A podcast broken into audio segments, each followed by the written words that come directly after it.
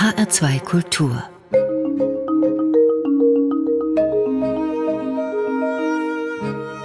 Doppelkopf Am Tisch heute mit Elke Heidenreich, Gastgeberin ist Nicole Abraham.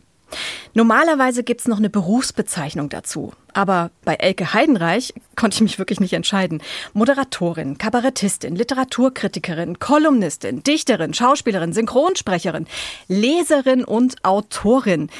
Ja, im Leben hat alles so seine Zeit. Frau Heidenreich, habe ich irgendwas in der Aufzählung vergessen? Ich, äh, hab, ich war völlig platt, was Sie überhaupt alles aufgezählt haben, dass ich übers Vergessen gar nicht nachdenke. Schauspielerin war ich mal aus Jux bei zwei, drei Folgen Verbotene Liebe. Äh, Kabarettistin bin ich schon seit 30 Jahren nicht mehr. Was hatten Sie noch? Synchronsprecherin. Äh, ja, das war ich mal und sehr gerne und das würde ich sogar gerne öfter machen, aber es hat sich nicht ergeben. Ähm, ich bin Autorin, ich bin ja manchmal noch Moderatorin, aber auch seltener. Naja, also es war ein bisschen viel. und damit herzlich willkommen zum HR2 Doppelkopf. Wir freuen uns Danke. sehr, dass Sie heute unser Gast sind. Ich freue mich auch, und wenn Sie wüssten, wie leidenschaftlich ich in meinen jungen Jahren Doppelkopf gespielt habe, dann äh, wüssten Sie, dass ich mich noch mehr freue, in einer Sendung zu sein, die so heißt. Das passt hervorragend. Frau Heinreich, wie schnell erkennen Sie ein gutes Buch? Kommen wir gleich mal zum Eingemachten. Und was macht ein gutes Buch aus? Ich erkenne es relativ schnell für mich, was dann nicht heißt, dass das für alles und für alle Menschen gilt. Ich merke, ob mich ein Buch reinzieht, beschäftigt, ob die Sprache mich trägt, ob der Inhalt mich interessiert oder nicht. Und wenn es das nach 60 Seiten, das ist dann ungefähr eine Stunde, immer noch nicht getan hat, dann lege ich es erstmal weg. Da kann ein Irrtum passieren und ich lese es später fertig und merke, hm, es funktioniert doch.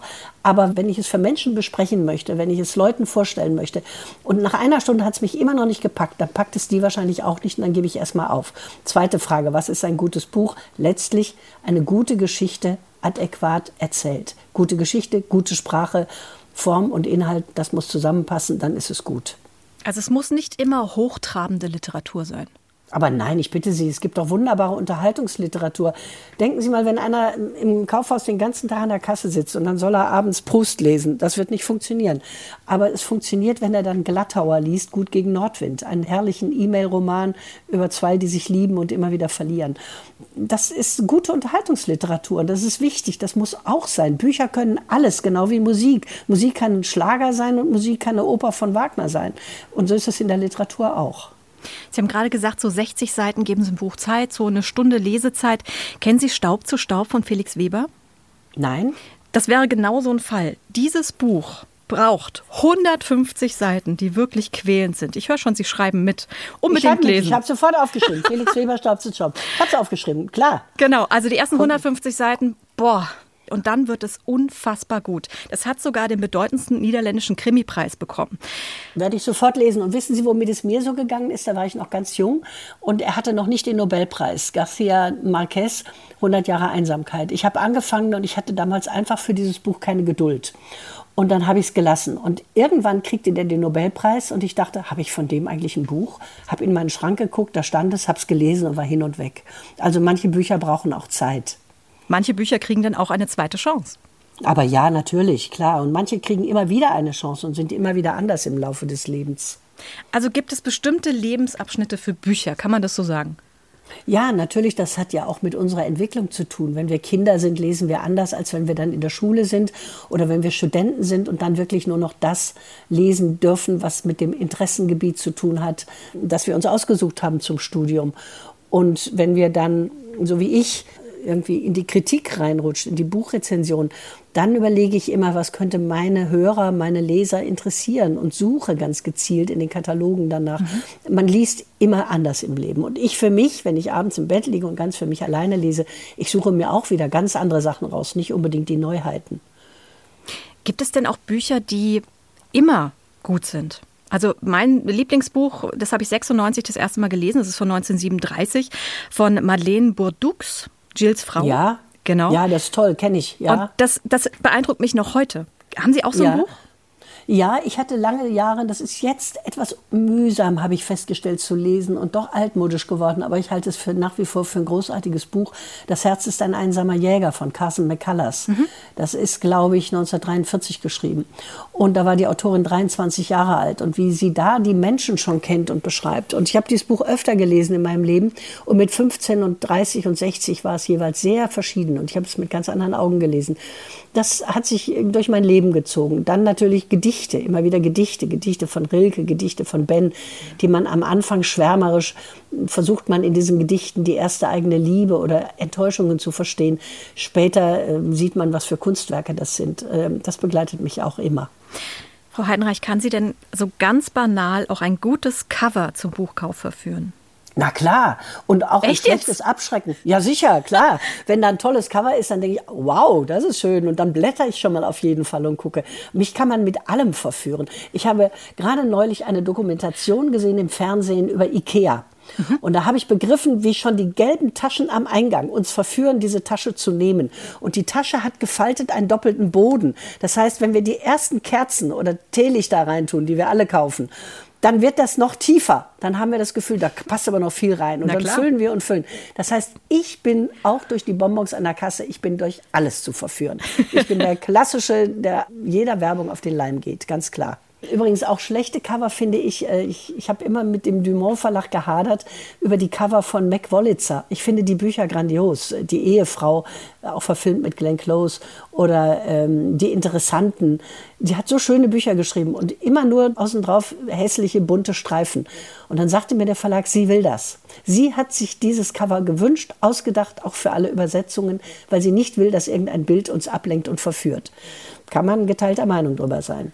Also ich würde nicht dazu greifen.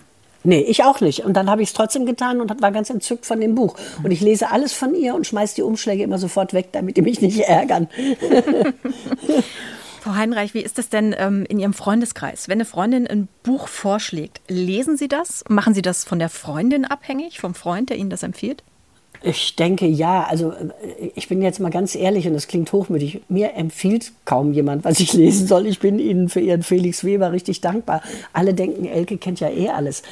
Ich bin die, die meinen Freunden Bücher hinlegt und sagt, lies das. Das ist lustig, das ist schön, das wird dich trösten, das wird dich ablenken. Das hat mit einem Thema zu tun, über das wir neulich geredet haben. Ja. Also ich bin immer die Empfehlerin. Ich kriege selten was empfohlen. Aber wenn, dann lese ich es natürlich, ist doch klar. Was glauben Sie, macht Sie zu einer guten Kritikerin? Liebe. Liebe, Liebe und Respekt. Ich ähm, bewundere Autoren, ich habe Respekt vor ihrer Arbeit und ich bin seit Jahren innerlich im Clinch mit Dennis Scheck, der Bücher in die Mülltonne schmeißt, die ihm nicht gefallen. Das geht nicht, das ist respektlos, das macht man nicht. Ich bin so froh, dass es die Literatur gibt, die uns auch oft zeigt, wo es lang geht und das hat mir in meinem Leben sehr oft geholfen. Und darum heißt mein nächstes Buch Hier geht's lang, Äh, weil ich einfach zeigen will, wenn man ratlos ist und nicht weiter weiß, dass klügere Menschen als wir, die Bücher geschrieben haben, wissen, wo es lang geht und dass einem das helfen kann. Darüber reden wir gleich noch, über das Buch Hier geht's lang. Frau Heinreich, wir haben in den Medien kaum noch Buchkritiken. Es wird immer weniger. Ähm, ich muss noch mal auf Dennis Scheck kommen, ohne dass ich ihn persönlich desavouieren will. Aber da hat ein Mann eine Sendung, die übrigens auch lieblos vom Sender nachts um zwölf versteckt wird, in der er eigentlich fast nur sich selber darstellt. Vom hohen Ross neuerdings auf dem Pferd äh, herunter urteilt er. Er beschreibt seinen eigenen Geschmack. Er reist durch die ganze Welt, um dann fünf Minuten über irgendein meistens sinnloses Buch in Australien etwas zu sagen. Das bisschen Zeit, was uns das Fernsehen und die Radios überhaupt noch geben für Bücher, sollte man anders nutzen als zur Selbstdarstellung. Und es wird immer weniger. Und neulich sagte mir jemand, als ich ein Buch für den WDR besprochen habe, nicht länger als 1,30. Da möchte ich es schon hinschmeißen. Da ist ein Buch 400 Seiten lang, hat eine, eine wunderbare Geschichte. Ich möchte davon erzählen und dann 1,30. Und vorne und hinten jeweils drei Musiken. Das ist unwürdig, auch dem Hörer gegenüber. Glauben Sie, dass der Einfluss von Amazon-Sternchen größer werden kann? Ja, das glaube ich. Das wird ja bei allem so sein. Bei Hotelbewertungen, bei Kellnern, bei, beim Essen, ähm, dass man einfach etwas bewertet. Und das halte ich aber für sehr flüchtig. Und dazu muss man aber auch ein bisschen differenzieren. Also wenn ganz viele Leute sagen, Buch ist scheiße und kriegt keine Sterne, dann ist es vielleicht so. Ich weiß es nicht. Aber grundsätzlich gilt, nicht alles kann in jedem Medium gleich besprochen werden. Also wenn das diese schnelle Internetbewertung ist, weiß jeder, es ist die schnelle Internetbewertung. Ja. Wenn es Radio ist, weiß man, das Wort rauscht vorbei. Man muss einfache Sätze machen. Subjekt, Prädikat, Objekt. Dieses ganze intellektuelle Geschwafel hat im Radio und auch im Fernsehen keinen Sinn, weil der Hörer, wenn er einen Satz nicht mitkriegt oder der Zuschauer würde gerne nachlesen, kann er nicht. Das wichtigste Medium zur Auseinandersetzung mit Literatur ist und bleibt die Zeitung. Da kann man den Satz nachlesen, da kann man sich mit einem Text befassen, den auseinandernehmen, kann zitieren, kann vergleichen. Das ist ein ganz wichtiges Medium. Und die anderen Sachen kommen danach. Ich würde sagen, dann das Radio und ganz am Schluss erst das Fernsehen. Wie viele Bücher lesen Sie eigentlich so in einer Woche? Das ist eine ganz blöde Frage. Die ist genauso blöd wie die, wenn jemand zu mir nach Hause kommt und sieht die vollen Regale und sagt, hast du die alle gelesen? Was soll man da sagen? Glauben Sie, ich zähle das? Manchmal ist es ein dickes, an dem lese ich drei Wochen. Manchmal sind es kleine, schmale, das geht schnell. Manchmal lese ich gar nicht, weil ich überfordert bin. Ich habe es nie gezählt, weder wie viel ich habe noch wie viel ich lese. Sagen wir so, ich lese einfach immer an irgendetwas. Vandalen. So hat die britische Autorin Paula Hawkins in ihrem Thriller Wer das Feuer entfacht die Buchrückenbrecher, Eselsohrknicker und Randbemerkungskritzler genannt. Frau Heidenreich, sind Sie eine Vandalin? Aber ja, natürlich. Ich hab, lese nie ohne Bleistift. Ich streiche alles an, was mir gefällt. Und sonst würde ich gar nichts wiederfinden bei den vielen Büchern, die ich lese. Ich mache mir hinten rein auch mit Bleistift Notizen. Ich könnte es nicht mit Kugelschreiber. Habe ich auch selten gemacht, wenn ich gerade wirklich keinen Bleistift hatte, im Zug oder so. Aber ich mache äh, Eselsohren eigentlich nicht. Es findet sich immer ein Blatt Papier, was man reinlegen kann, wenn man kein Lesezeichen hat. Rückenknicken mache ich, wenn es schlecht gebunden ist und immer wieder zuklappt beim Lesen oder ich meinen Daumen anstrengen muss, um es offen zu halten, dann knacke ich auch den Rücken. Was ich nicht tue, ist auf dem Klo oder in der Badewanne lesen. Das finde ich Vandalismus. Sie haben mal für ein Luxushotel eine Bibliothek einrichten dürfen. 2000 Bücher. Welche dürfen in keiner Bibliothek fehlen, die Sie nicht unbedingt mögen? Das ist eine schöne Frage, aber die ist zu kompliziert. Ich fange mal anders an. Ja. Ich hoffe, dass ich dann auf, auf die Antwort komme. Als ich diesen Auftrag kriegte, das ist ja ein Auftrag, von dem Bücherleser träumen. Und dann hat man sofort eine Liste mit den 50 oder sagen wir 100 Lieblingsbüchern. Ja. Und dann sitzt man da, da wird es schon schwieriger, weil 2000 ist schon viel. Mhm. Und dann denkt man, ja, jetzt meine Lieblingsbücher. Ich meine, warum sollen Leute, die in einem Luxushotel sind, meine Lieblingsbücher lesen? Ist ja Quatsch. Kein Mensch liest, das Herz ist ein einsamer Jäger. Dann streicht man das schon mal wieder weg. Dann überlegt man, für wen macht man eigentlich diese Bibliothek? Macht man die, um zu zeigen, ich habe Germanistik studiert und ich kenne das und das und mhm. das? Der Mann ohne Eigenschaften gehört in keine Hotelbibliothek. Daran liest man sein Leben lang. Proust auf der Suche nach der verlorenen Zeit gehört in keine Hotelbibliothek. Wie denn? Wer soll das denn da schaffen? Das ist doch Angeberei. Nein, man braucht Bücher, wenn jemand drei, vier Tage im Hotel ist oder eine Woche, es regnet oder man, man will mal ausspannen, man liegt abends im Bett mit einem schönen Rotwein, man hat gut gegessen. Was liest man dann? Oder am Strand, was nimmt man mit?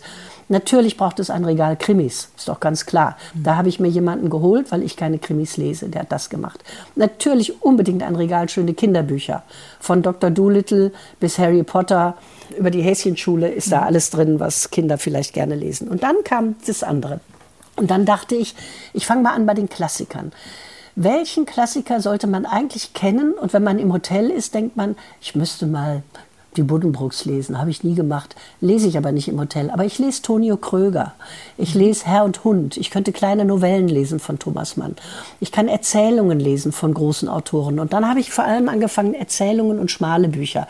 Natürlich auch ein paar dickere. Dann wurde es langsam moderner. Also wenn die Klassiker abgefüllt waren, also wenn ich die so beisammen hatte, was man eventuell kennen muss, dann konnte ich mir leisten, ein paar wirkliche Unterhaltungsromane zu nehmen, dann ein paar gute zeitgenössische Romane. Man muss wirklich nicht äh, diese zähen, langweiligen Bücher von Peter Hand gelesen, aber Die Angst des Tormanns ist großartig beim mhm. Elfmeter und Wunschloses Unglück ist eines der schönsten Bücher, die es gibt. Also gehört das da rein, ob ich nun Peter Handke mag oder nicht. Dasselbe gilt für Grass und Walser. Autoren, die ich beide nicht mag, die aber beide sehr großartige, kurze, schöne Bücher geschrieben haben, die sich auch in einer Hotelbibliothek gut machen. Also gehören sie da rein. Natürlich nicht das Gesamtwerk von Böll, aber Dr. Murkes Gesammeltes Schweigen oder sowas. Also ich habe mich dann so vorgetastet mhm. und Stück für Stück ähm, dann auch aus den neuen Büchern immer wieder aufgefüllt, was man braucht. Und es ist, glaube ich, eine ganz schöne äh, Bibliothek geworden. Es klingt zumindest schon mal so. Ja, natürlich sind auch Lieblingsautoren dabei, klar. Und natürlich auch so Bestseller-Autoren wie ähm, Martin Suter, genau, der gehört da rein. Das ist doch ganz klar, das Business Class, sowas liest sich weg wie nichts an einem Abend. Das gehört da rein. Das ist leicht und hat doch, doch eine große Qualität. Jetzt kommt eine ganz gemeine Frage, Frau Heidenreich. Uh. Mhm. Mhm. Ihr absolutes Lieblingsbuch?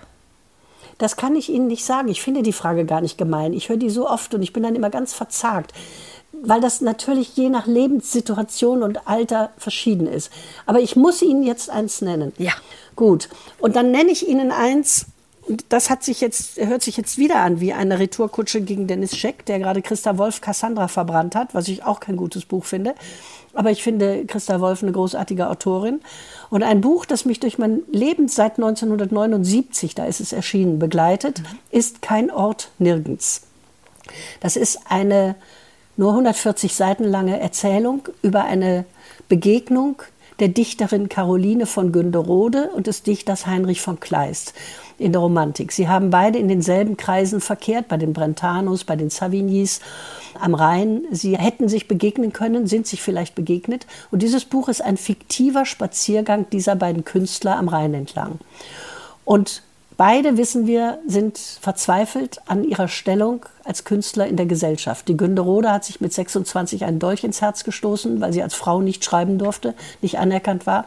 Kleist ist verzweifelt an seiner Nichtanerkennung und hat sich mit 34 erschossen. Also zwei, die sehr früh gestorben sind. Und die gehen nun nebeneinander und unterhalten sich über ihren Schmerz. Und Kleist denkt, wäre das die Frau, vor deren Liebe man keine Angst haben müsste? Und die Günderode, als ob sie seine Gedanken lesen könnte, sagt, ach Kleist, die Berührung, nach der uns so unendlich verlangt, die gibt es doch nicht. Das rührt mich zu Tränen. Und immer wieder, wenn ich traurig bin oder nicht weiter weiß, lese ich in diesem Buch und es tröstet mich. Also letztlich das. Wunderschön. Frau Heidenreich, jetzt kommen wir von den Büchern erstmal zur Musik. Sie haben einen ah. Wunsch frei. Prokofjew hat die Musik geschrieben zu Romeo und Julia, ein Ballett. Und da gibt es den Tanz der Ritter, Dance of the Knights. Und das gefällt mir deshalb so gut, weil das ist von 1935 eine unglaublich wuchtige Musik ist, die, ich habe ja lange beim Popshop gearbeitet in SWF 3, adaptiert wurde von Deep Purple, von Iron Maiden, von Emerson Lake and Palmer. Ich glaube, Robbie Williams hat es auch gesungen. Also jeder hat sich an diesem Stück irgendwie noch bewähren können und ich liebe es einfach.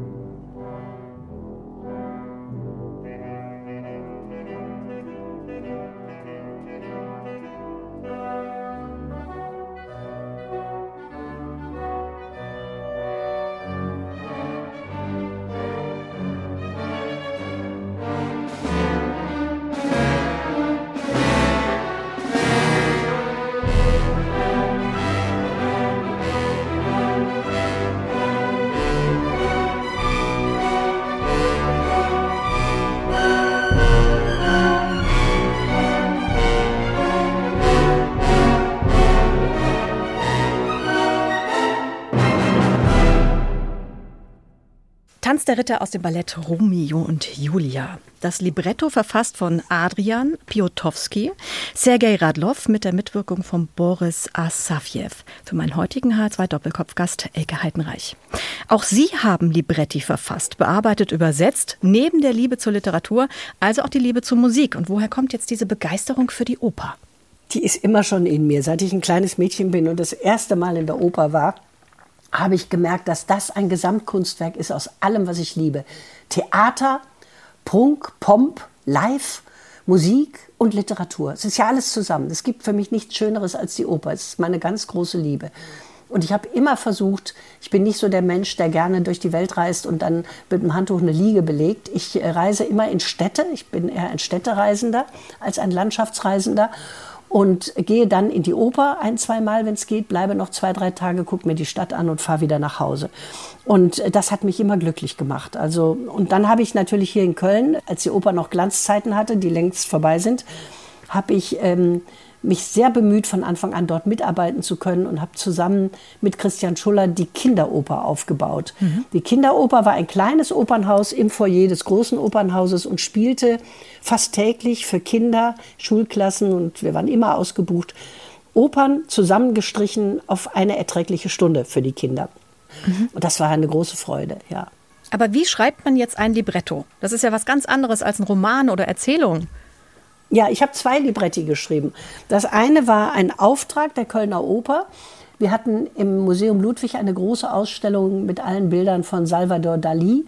Und man wünschte sich, dass abends, wenn das Museum schloss, in den Museumsräumen für etwa 70, 80 Zuschauer eine Kammeroper aufgeführt wurde mit mhm. kleiner Besetzung. Und die sollte ich schreiben und die sollte zu Dali passen. Und dann habe ich eine Oper geschrieben, die hieß Gala Gala. Gala war die Muse von Dali mhm war die Frau von Paul Eluard, war die Geliebte von Max Ernst und die kommen alle drin vor. Und die Musik hat Marc Aurel Floros geschrieben, ein Musiker aus Hamburg. Eine großartige Musik. Und da das ein Auftrag war, habe ich erst den Text geschrieben. Er hat dann die Musik gemacht. Dann haben wir natürlich dran gearbeitet, noch geändert. Und das war ein Riesenerfolg, obwohl es ja zeitgenössische Musik war. Es sollte siebenmal gespielt werden. Es wurde 20 Mal gespielt. Es war immer ausverkauft. Und weil das so toll war, kriegten wir beide den Auftrag für eine große Oper. Und da war dann nichts vorgegeben. Und da habe ich eine Oper geschrieben, die hieß Adriana und habe mir eine Geschichte ausgedacht und Floros hat eine wunderbare Musik dazu gemacht. Die Oper wurde dann ein paar Jahre später bei den Festspielen in äh, Rheinsberg, Schloss Rheinsberg mhm. aufgeführt und äh, war da auch ein, ein ziemlicher Erfolg. Es hat großen Spaß gemacht, ja. Literatur, Oper, ganz ehrlich, jetzt könnte man denken, die Heidenreich ist aber ganz schön elitär. Wurde der Grundstück dafür bei Ihnen im Elternhaus gelegt? Nee, gar nicht. Ich komme ja aus einem ganz einfachen Elternhaus. Meine Mutter war Näherin, mein Vater Automechaniker. Mein Vater hat nie gelesen, meine Mutter hat gern gelesen, war aber, sie war nicht dumm, aber nicht gebildet. Sie hatte keine Schulausbildung. Und sie hat aber immer dafür gesorgt, dass ich genug zu lesen habe und mit dem bisschen Geld, was wir hatten, hat sie mich in die Oper geschickt. Sie stand draußen vor und wenn ich rauskam, musste ich ihr alles erzählen. Für zwei reichte die Karte nicht. Also die hat dafür gesorgt, dass ich das mitkriegte und dafür bin ich ihr unendlich dankbar. Also das ist alles auch nicht elitär. Was ist elitär an der Oper? Man setzt sich rein wie ins Kino und kriegt live geboten mit 80 Musikern, mit Sängern auf der Bühne eine tolle Geschichte. Jeder kann sich mal Lohengrin angucken. Da wird ein Mädchen angeklagt, ihren Bruder umgebracht zu haben. Und sie sagt, aber ich habe einen Zeugen, ich war es nicht. Und dann kommt der Ritter und sagt, ich weiß, sie war es nicht, Lohengrin. Und die werden glücklich miteinander. Und sie darf immer eine Frage nicht stellen. Wer bist du und wo kommst du her? Das ist aber die Frage, die man in der Liebe stellen will. Mhm. Und sie stellt die Frage und er ist weg. Und dann taucht der totgeglaubte Bruder wieder auf. Was für ein tolles Märchen. Was für eine schöne Geschichte über die Liebe, der man trauen muss, an der man nicht zweifeln darf. Das kann jeder verstehen. Da ist nichts elitär. Die Oper schön, einfach erklärt, so wie es sein soll. Ja, man kann alles einfach erklären. Das handelt doch alles von uns, von Menschen. Nehmen Sie den Ring des Nibelungen. Da denken die Leute immer, wer weiß was für ein Ding. Klar, sind 16 Stunden Musik verteilt auf mehrere Abende. Aber es ist die Geschichte von Liebe, von Verrat, von, von sich allem überlegen fühlen, von Betrug. Was für eine Geschichte. Das ist eine Geschichte von uns. Alle große Kunst hat über Jahrtausende mit uns zu tun. Und es gibt natürlich auch alles in Büchern, tolle Geschichten. Allerdings, die Deutschen lesen immer weniger. Vor Jahren hieß es schon, der Buchmarkt stirbt. Dann die Corona-Pandemie und es wurden so viele Bücher verkauft wie seit Jahren nicht mehr. Welche Auswirkungen hat das Lesen bzw. das Nichtlesen auf unsere Gesellschaft? Was glauben Sie, Frau Heidenreich? Ich glaube, dass Lesen auch Empathie fördert. Wir werden immer ruppiger und immer roher. Und wenn wir lesen, wie es anderen Menschen geht, entwickeln wir Gefühle für diese Menschen. Wir werden hereingezogen in andere Leben. Wir kriegen auch das eigene Leben auf der Folie der anderen Leben besser erklärt und besser in den Griff. Mir hat das immer geholfen. Wisława Szymborska, die polnische Lyrikerin, hat gesagt, für mich ist es ein rettendes Geländer, an dem ich mich festhalte. Das ist bei mir auch so. Außerdem, wenn man nicht liest, verschlottert die Sprache. Wenn ich schon höre, dass jemand sagt, nichtsdestotrotz, das Wort gibt es nicht. Das heißt nichtsdestoweniger oder trotzdem. Das fängt bei Kleinigkeiten an und jetzt mit der Gendersprache nimmt es Formen an, dass ich mir nur noch ans Hirn fassen kann. Ich hoffe, dass es keine Schriftsteller gibt, die sowas machen. Deren Bücher werde ich nicht lesen. Es ist schon im Sprechen unerträglich. Wie soll es erst im Lesen sein? Wenn wir nicht lesen, haben wir keine Sprache. Wenn wir keine Sprache haben, können wir die Dinge nicht richtig benennen, können auch keine Gespräche mit anderen Menschen führen die jungen Leute, die nur noch äh, WhatsApp machen oder Instagram oder so, die sagen, ey, ich so, äh, war schön. Er so, wieso? Ich so, ja, gab genug zu trinken. Er so, ey, echt so?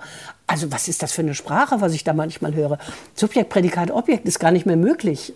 Das ist anders, wenn man liest. Dann ändert sich die Sprache.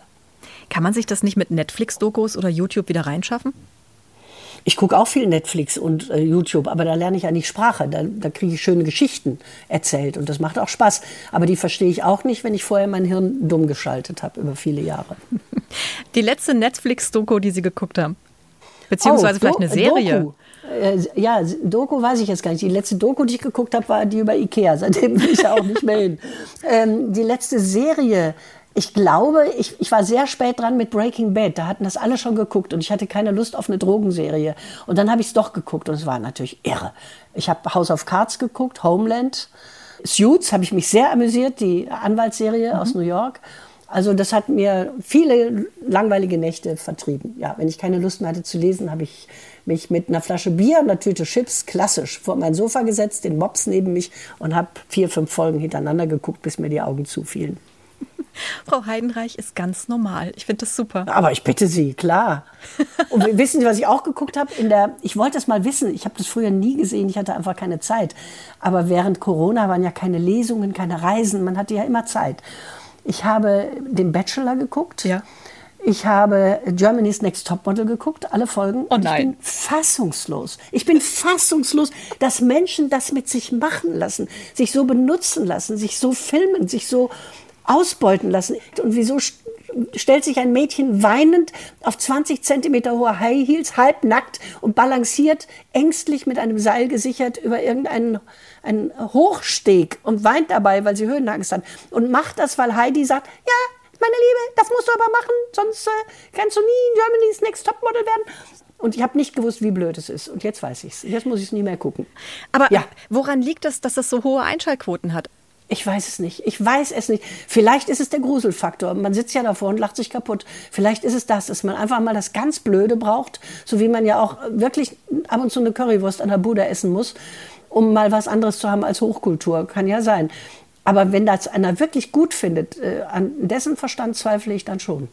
Ja, und der Voyeurismus, das ist halt ja. wie so ein Unfall, ne? Man kann auch nicht weggucken. So war das früher bei Formel 1. Alle guckten doch immer nur, weil sie sehen wollten, wie jemand vor die Wand crasht. Vor die Wand crashen, finde ich, ist ein, ein wunderschönes äh, Stichwort.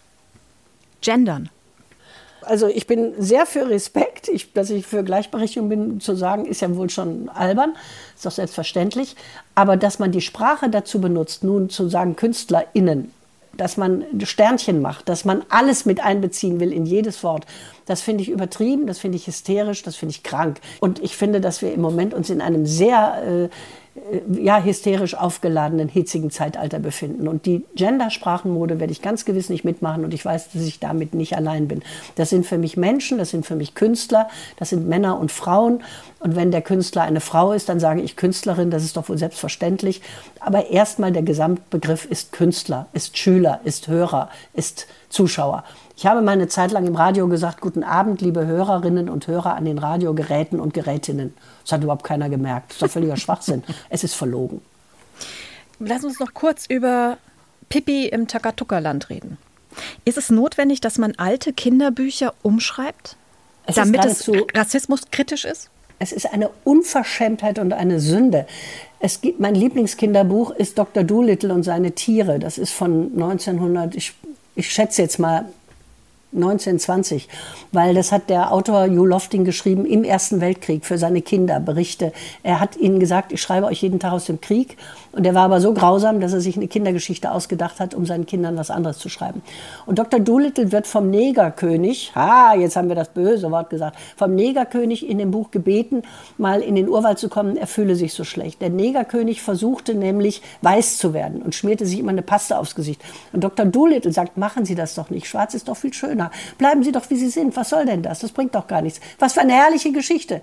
Und das dürfen wir jetzt nicht mehr den Kindern äh, sagen, geben, zeigen. Wie lächerlich ist das?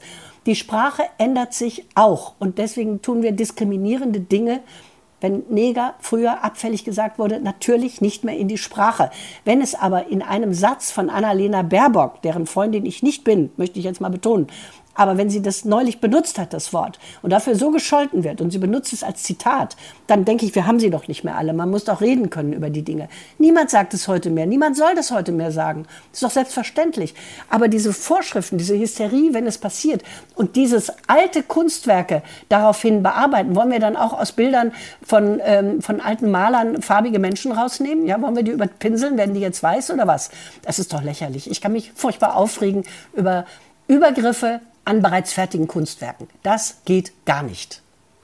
In diesem Sinne, Frau Heidenreich, wir haben noch Musikwunsch frei. Ich würde mir wünschen, jetzt mal, dass man wieder runterkommt nach der ganzen Schimpferei, mhm. was Ruhiges.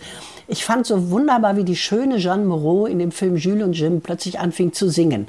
Da sitzt sie auf einmal in ihrem gestreiften Hemd und jemand spielt dazu, Jules oder Jim, weiß ich nicht mehr, äh, Gitarre und sie singt über die Verwicklungen des Lebens, Les Tourbillons de Vie.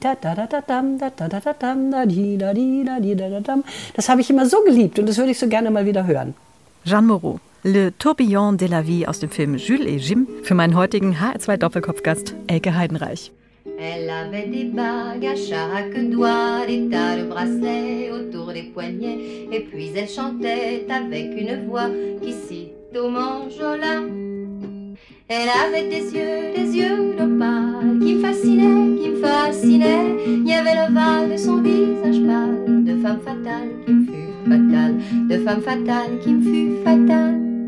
On s'est connu, on s'est reconnu, on s'est perdu de vue, on s'est perdu de vue, on s'est retrouvé, on s'est réchauffé, puis on s'est séparé. Chacun pour soi est reparti dans le tourbillon de la vie. Je l'ai revu un soir, aïe aïe aïe, ça fait déjà un fameux bail, ça fait déjà un fameux bail. Au son des banjos, je l'ai reconnu, ce curieux sourire qui m'avait tant plu, sa voix si fatale, son beau visage pâle, m'émure plus que jamais. Je me suis saoulée en l'écoutant, l'alcool fait oublier le temps. Je me suis réveillée en sentant des baisers sur mon front brûlant, des baisers sur mon front brûlant. On s'est connu, on s'est reconnu, on s'est perdu de vue, on s'est perdu de vue, on s'est retrouvé, on s'est séparé, puis on s'est réchauffé. Chacun pour soi est reparti dans le tourbillon de la vie. Je l'ai revue un soir, ah là là, elle est retombée dans mes bras, elle est retombée dans mes bras.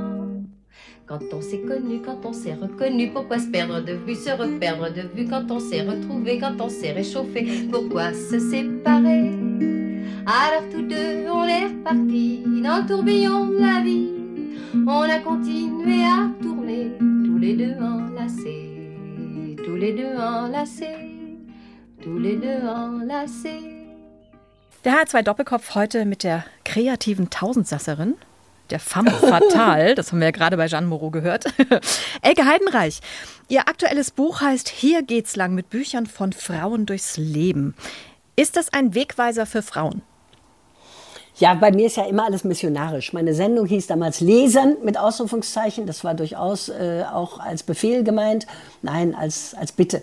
Und hier geht's lang heißt im Grunde, hier geht's für mich lang. Aber wer das, daran teilnehmen will, kann das tun. Ich war in einer Zeit Kind, als noch ganz streng geschieden wurde zwischen Mädchen- und Jungsbüchern. Die Mädchen lasen äh, Heidi, Pucki, Nesthäkchen, äh, Gertrud wird schon schaffen, Ursulas Zopf ist ab. Die Jungen lasen Heinz will Förster werden, äh, der kleine Fritz auf See oder sowas. Und das war sehr ähm, getrennt. Und ich habe das gelesen und es nicht nachgefragt. Dann wurde ich ein Teenager und da habe ich natürlich Frauenliebesromane gelesen. Dann wurde ich Studentin und kriegte riesen Leselisten in Germanistik und merkte, alles Männer, eine einzige Frau, Annette von Droste-Hülshoff, sonst keine Frauen. Mhm. Später dann Ingeborg Bachmann, aber das hat gedauert. Und dann habe ich gedacht, ich bin jetzt 20, ich weiß gar nicht so richtig, wo es lang geht. Ich lese immer nur Männer. Und dann ist mir aufgefallen, Frauen lesen Hemingway, Flaubert, Balzac, äh, Walser und Grass und Böll und also quer durch die Weltgeschichte Männer. Aber Männer lesen nicht Virginia Woolf, äh, Carson McCullers, Annemarie Schwarzenbach, Sylvia Plath. Männer interessieren sich nicht für Frauenliteratur, aber Frauen interessieren sich für Männerliteratur. Warum ist das so? Mhm. Und dann habe ich da ein bisschen nachgeforscht und dann habe ich gemerkt, dass mir die Bücher von Frauen, und das ist jetzt kein Qualitätsurteil, kein gut oder schlecht, mehr sagen für mich und mein Leben als die Bücher von Männern. Die sagen mir, wo ich mich einordnen könnte oder kann. Das tun die Bücher von Männern nicht. Und dann habe ich angefangen, ganz gezielt Frauen zu lesen und habe gemerkt, dass es ein großes, wunderbares Gebiet ist und habe auch gemerkt, dass dieses Gebiet immer noch vernachlässigt wird. Wir sagen Literatur und meinen Männer. Und wenn, wir, wenn eine Frau ein Buch schreibt, heißt es Frauenliteratur. Das ist eine Diffamierung, meine Lieben. Da könnt ihr anfangen mit eurem Gendern. Es ist Literatur in erster Linie und dann geschrieben von einem Mann oder einer Frau. Aber schon der Begriff Frauenliteratur ist für mich diffamierend. Wie sehr haben Sie Bücher von Frauen geprägt? Ja, die haben mich schon sehr geprägt, Bücher von Frauen. Also als ich Virginia Woolf gelesen habe, A Room of One's Own, dass eine Frau unbedingt ein eigenes Zimmer braucht, um schon mal überhaupt kreativ werden zu können. Ja. Da ist mir das klar geworden. Frauen dürfen ja überhaupt erst seit dem vorigen Jahrhundert richtig kreativ sein. Früher waren sie mit Nadel und Faden und Küche und Kindern beschäftigt und äh, hatten zu Hause zu bleiben. Und der Mann war der Künstler im Leben. Und wenn eine Frau Künstlerin war, hatte sie nur sehr wenig Chancen dafür.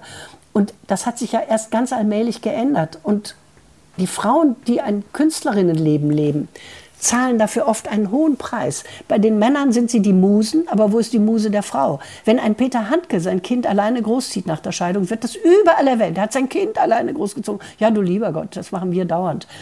Frauen haben es viel schwerer, anerkannt zu werden. Sie müssen, sie sind intelligent, das haben Männer schon mal nicht so schrecklich gerne. Sexy ist besser. Wenn sie lesen, werden sie auch zu schlau und geben Widerworte. Haben Männer auch nicht so gerne. Lesende Frauen sind nicht beliebt. Übrigens brannten auf den Scheiterhaufen früher vorwiegend Bücher und Frauen. Männer wurden nur sehr selten verbrannt, nur wenn es Wissenschaftler waren.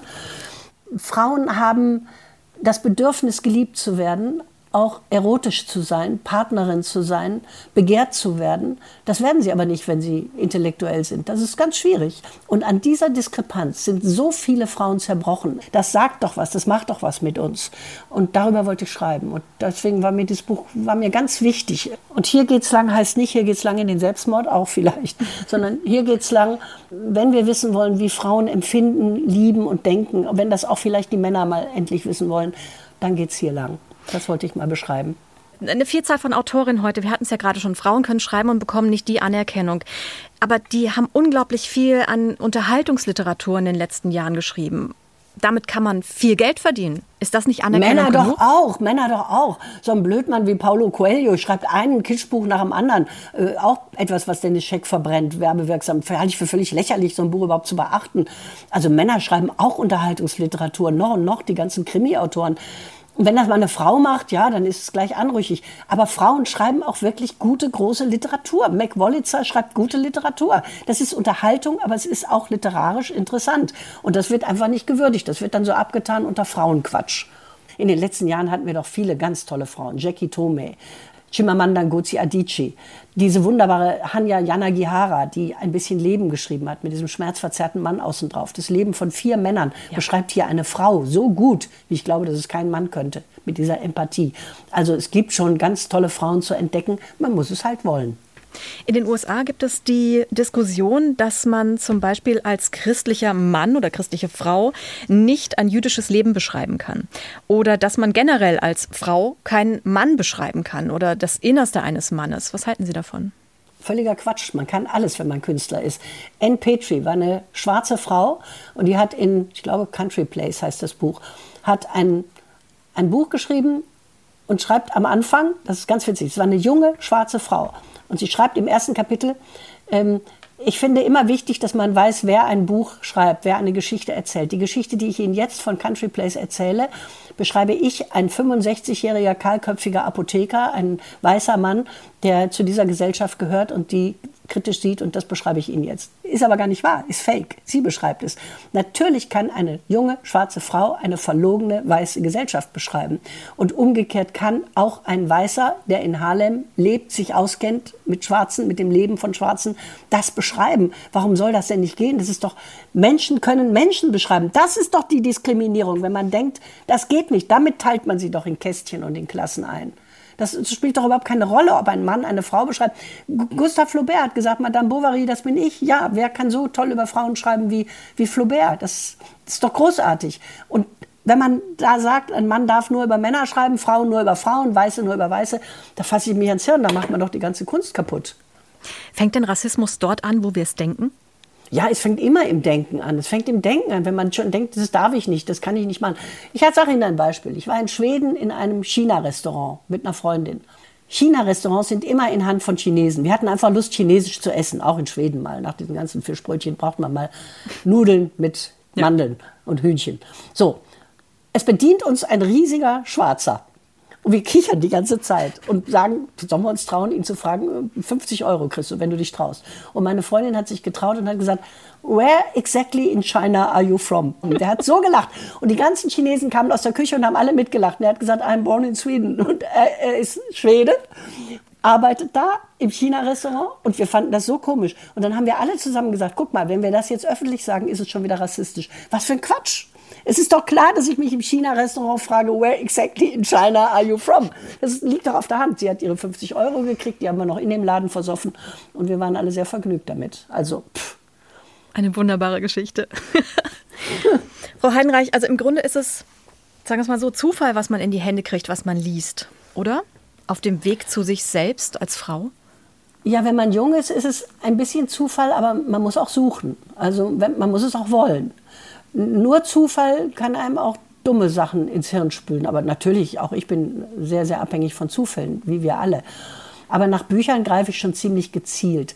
Ich habe ja allen Verlagen, als ich mit Lesen damals anfing, geschrieben, bitte, bitte schickt mir nicht euer ganzes Programm. Ich kann es gar nicht bewältigen, ich kann es nicht stellen, ich kann es nicht behalten, ich kann es nicht lesen. Schickt mir nur eure Kataloge und ich kreuz an, wovon ich denke, dazu kann ich was machen. Mhm. So haben wir es gehalten und so halte ich es bis heute. Und die Bücher, die ich selber aussuche, selber bestelle, die gucke ich dann an, die bespreche ich, mit denen mache ich was, die lese ich und das funktioniert. Also es dem Zufall zu überlassen, dafür ist der Markt zu groß bei mir.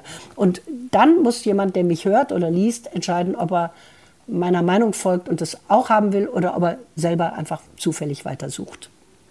Sie sind Literaturkritikerin. Nein, ich bin Literaturempfehlerin. Ich kann auch Literaturkritik. Ich habe das studiert, ich kann das und ich habe es als Schirmacher noch lebte und man in der FAZ noch schreiben konnte, ohne angegiftet zu werden, was man heute nicht mehr kann habe ich lange Seiten, zwei ganze Seiten über Gottfried Benn geschrieben, über Radatz. Über, ich habe ganz oft Rezensionen geschrieben, früher auch für die Zeit, für den Spiegel. Ich war Kolumnistin in der Weltwoche. Ich kann es, ich weiß, wie es geht. Ich will es aber nicht mehr.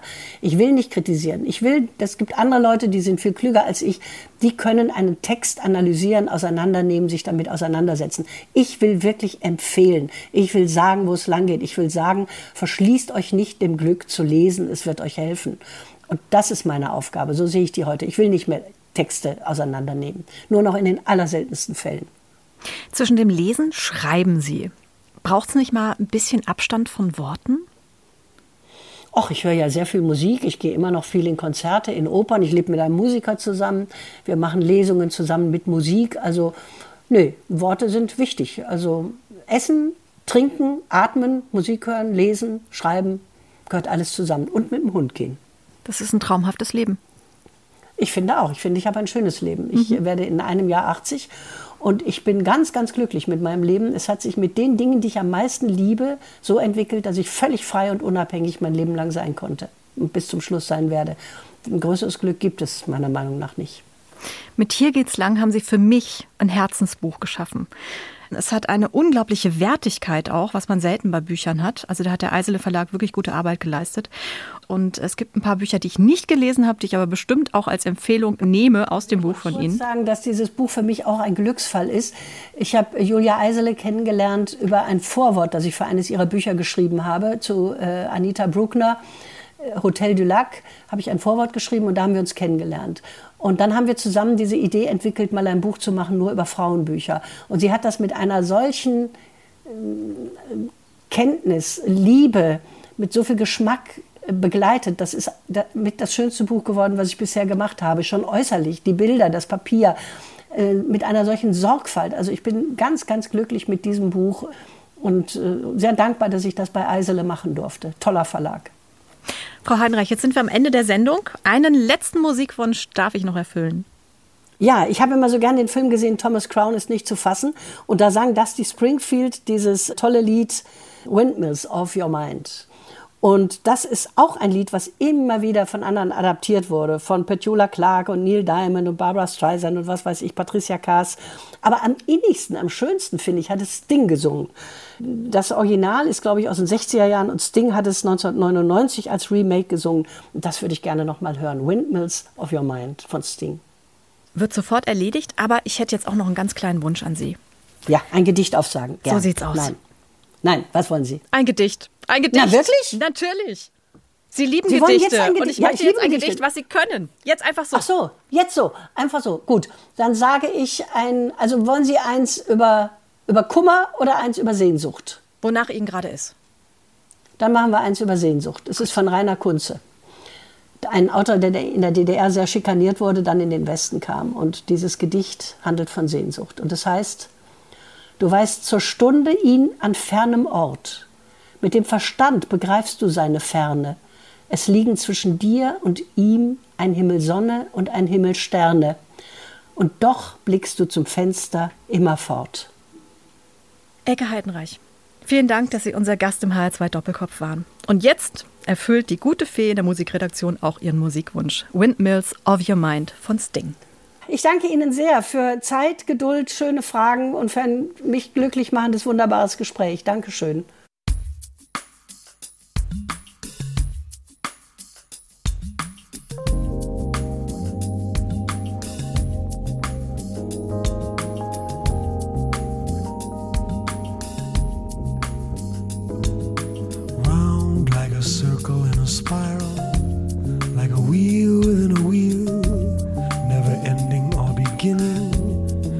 Spinning wheel like a snowball down a mountain or a carnival balloon like a carousel that's burning running rings around the moon like a clock whose hands are sweeping past the minutes of its face.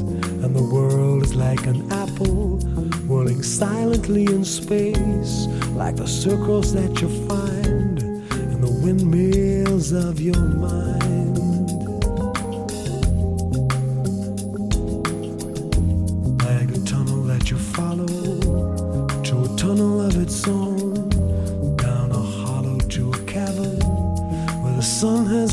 shone like a door that keeps revolving in a half forgotten dream. Are the ripples from a pebble someone tosses in a stream? Like a clock whose hands are sweeping past the minutes of his face. And the world is like an apple rolling silently in space, like the circles that you find in the windmills of your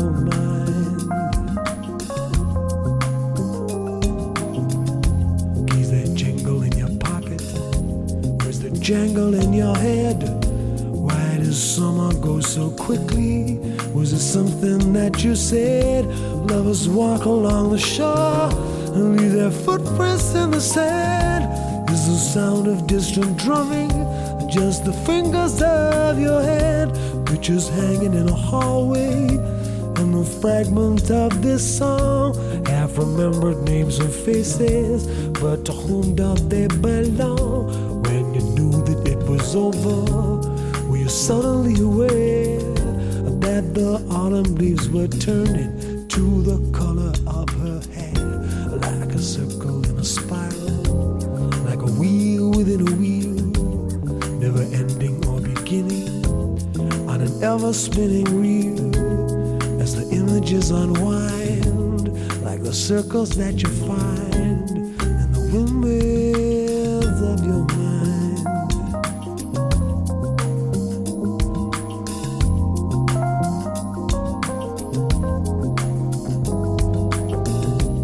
Pictures hanging in a hallway, and the fragment of this song have remembered names and faces, but to whom do they belong? When you knew that it was over, were you suddenly aware that the autumn leaves were turning to the color of her hair, like a circle in a spiral, like a wheel within a wheel, never ending or beginning ever spinning reel as the images unwind like the circles that you find